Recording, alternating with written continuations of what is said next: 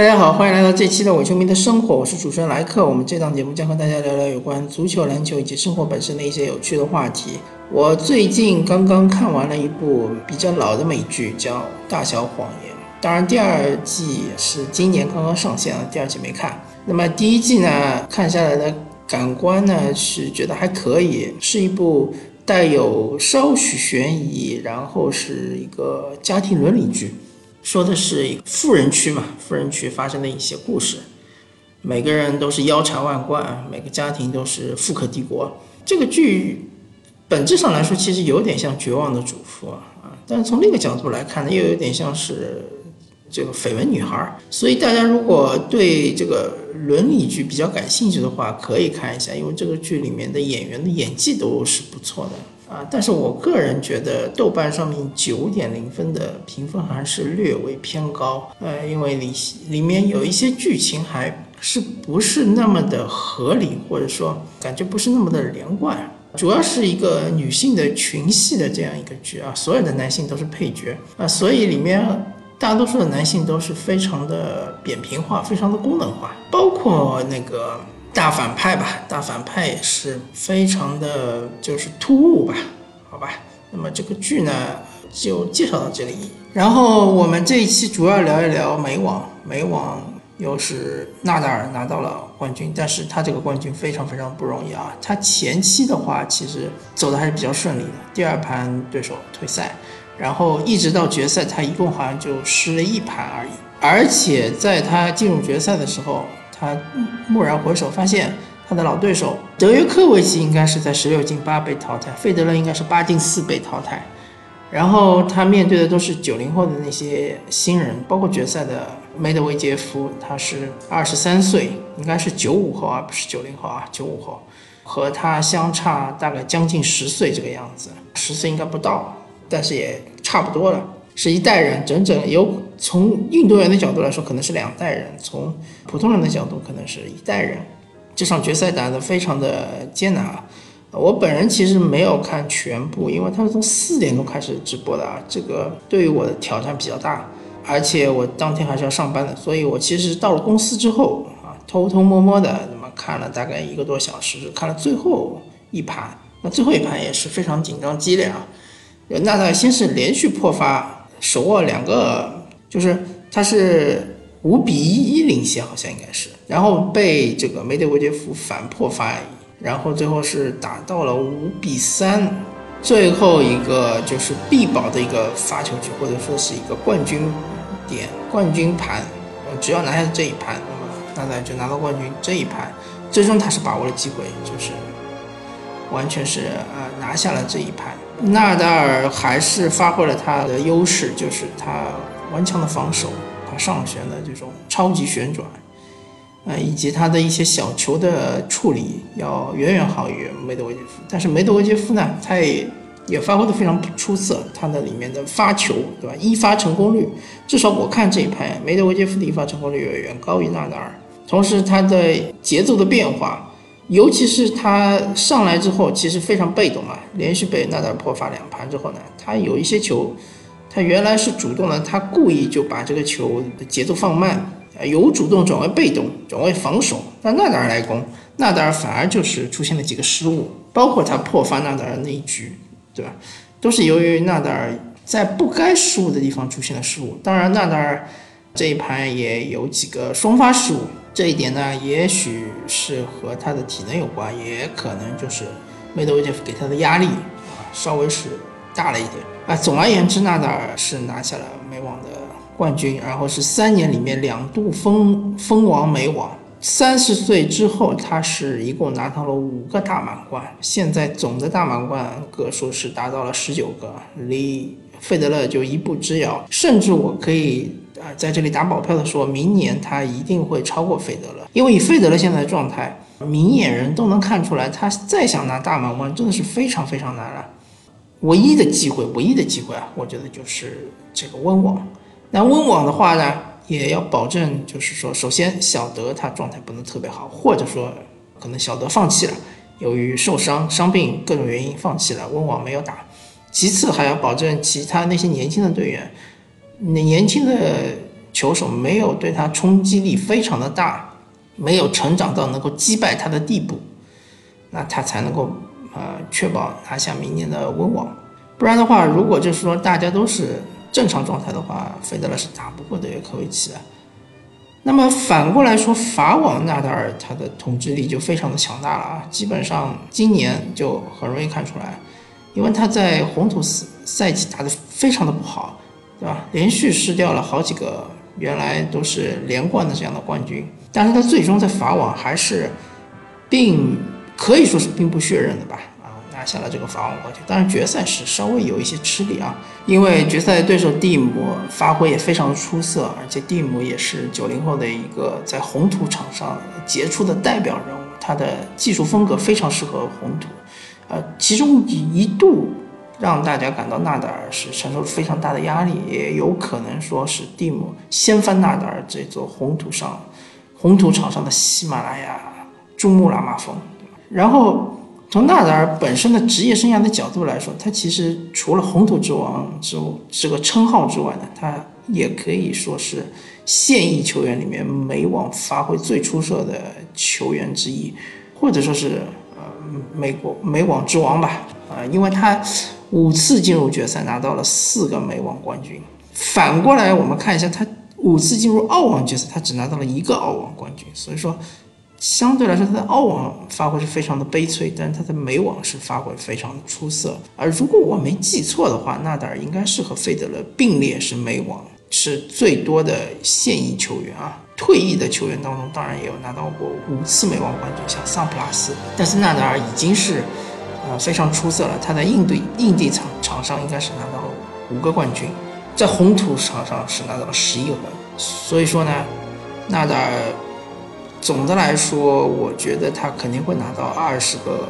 大满贯冠军。至于能不能超越费德勒呢，就要看他后期的状态的保持。至于他能不能再拿一个澳网冠军，实现双金满贯或者呃双全满贯吧，不算金满贯，全满贯，双全满贯了，那就要看他能不能在明年的赛季开始之前，把自己的状态调整到比德约科维奇和费德勒更好的状态。所以说，作为一个其实粉纳达尔非常非常多年的这样一个球迷啊，我可以这么说，就是他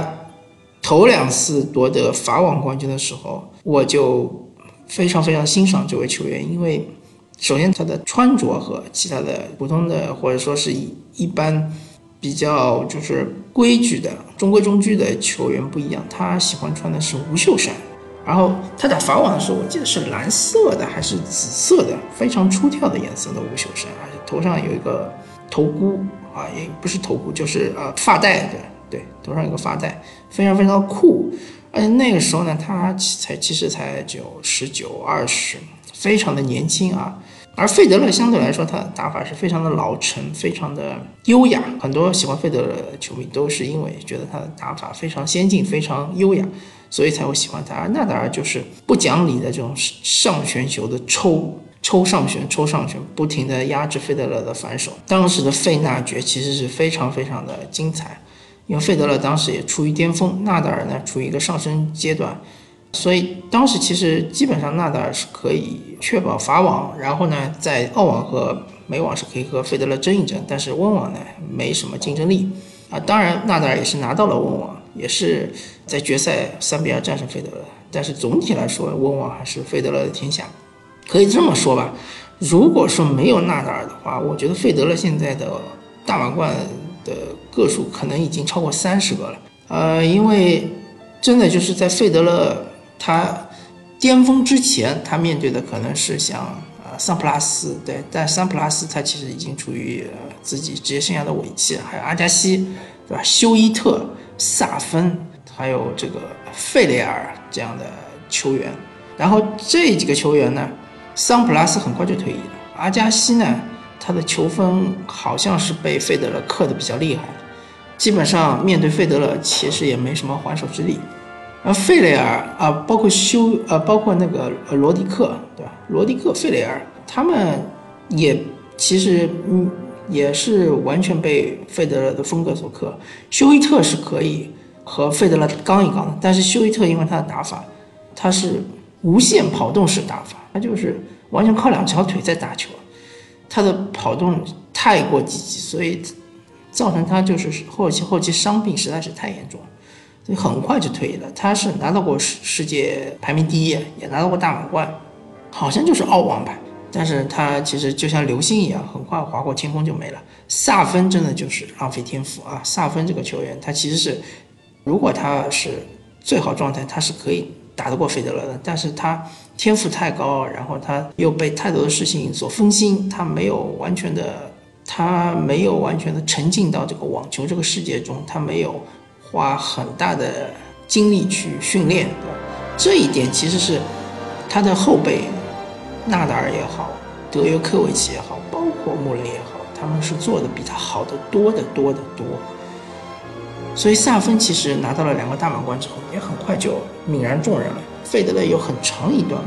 真空或者是空窗期，他是无敌的状态，基本上一个赛季输一场比赛都是超级超级大的新闻，特大新闻。他就有点像是。当年的巴萨宇宇宙队，当年巴萨宇宙队六冠王的时候，有哈维、伊涅斯塔，包括梅西，啊，包括还有这个佩德罗，还有桑切斯。当时真的巴萨输一场比赛啊，不管你是输给皇马也好，或者是输给什么曼联也好，尤文图斯也好，真的就是大新闻，嗯，犹如地震一般。费德勒当时就是这样。后来纳达尔横空出世，纳达尔好像是十七岁开始打职业球赛，很快他就拿到了。法网冠军，而且很快他就开始垄断法网冠军，费德勒就再也没有机会跨过纳达尔去拿到法网冠军。费德勒唯一一个法网冠军，也是因为我没记错的话，好像是西里奇打败了纳达尔，爆冷打败了纳达尔，所以费德勒最终是决赛战胜了西里奇，拿到了法网冠军。纳达尔刚出时刚出道的时候，费德勒还是对他有一定优势的，特别是硬地场地和这个草地场地，但是。纳达尔真的是一个上升期很快的球员，他的上升速度非常非常快，非常非常惊人。逐渐逐渐，他就可以和费德勒分庭抗礼，甚至于可以在费德勒的后花园温网拿到他的所谓全满贯的一个温网冠军。所以说，在德约科维奇横空出世之前，当然科德约科维奇也很早就出道了，但是他刚出道的时候，他还没有那么强。而且他当时他的人设是一个搞怪的一个球手，大家如果还记得的话，对吧？德约科维奇很喜欢去模仿，包括模仿莎拉波娃，对吧？模仿莎拉波娃这个发球之前的动作，模仿纳达尔发球之前的动作，他是一个开心果类型的这样一个球员。但是德约科维奇也是应应该是经过他自己不懈的努力、刻苦的训练，终于打造了自己的独一无二的这个行走江湖的一个武器。当然，撇开德约科维奇来说，呃，纳达尔和费德勒是永恒的主题，是吧？只要费德勒一天不退役，费纳爵还是大家非常感兴趣的话题。但是不管怎么说，纳达尔也好，费德勒也好，德约科维奇也好，穆雷也好，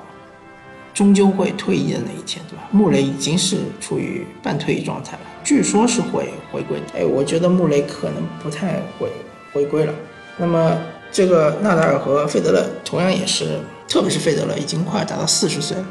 如果他是处于一种享受网球的状态，那他可以有可能一直打下去。但是他打到后面，他的难度会越来越高，因为他的排名会越来越低。越低的排名意味着你越早遇到强劲的对手，越早可能出局。那纳达尔呢？啊，我们就老生常谈，他的打法其实是非常伤的，伤身体的。虽然说他现在已经逐渐逐渐的在。改变他的打法是打得更具攻击性啊，啊有机会就更打一些就上升球，但是总体来说他的打法还是相对来说是不是特别的经济，不是特别的有效。那么德约科维奇呢，他的打法是建立在他超强的柔韧性和身体状态上的，所以德约科维奇对身体的要求很高。如果他身体一旦有有一些状况的话，他是打不好球的，而且他是很容易就溃败的。所以德约科维奇他现在打法，其甚至于我觉得他对身体的依赖程度要高于费德勒和纳达尔。德约科维奇也许后面有可能会夺得更多的大满贯，但是我觉得要超越费德勒和纳达尔有难度，但不是说完全不可能。但前提就是要一定要保持健康。如果像今年美网这样子的话，可能后面的路会比较难走。那么我个人对于整个男子网坛的判断。基本上就是这样子。感谢大家收听这一期的伪球迷的生活，我是主持人莱克，我们下期再见，拜拜。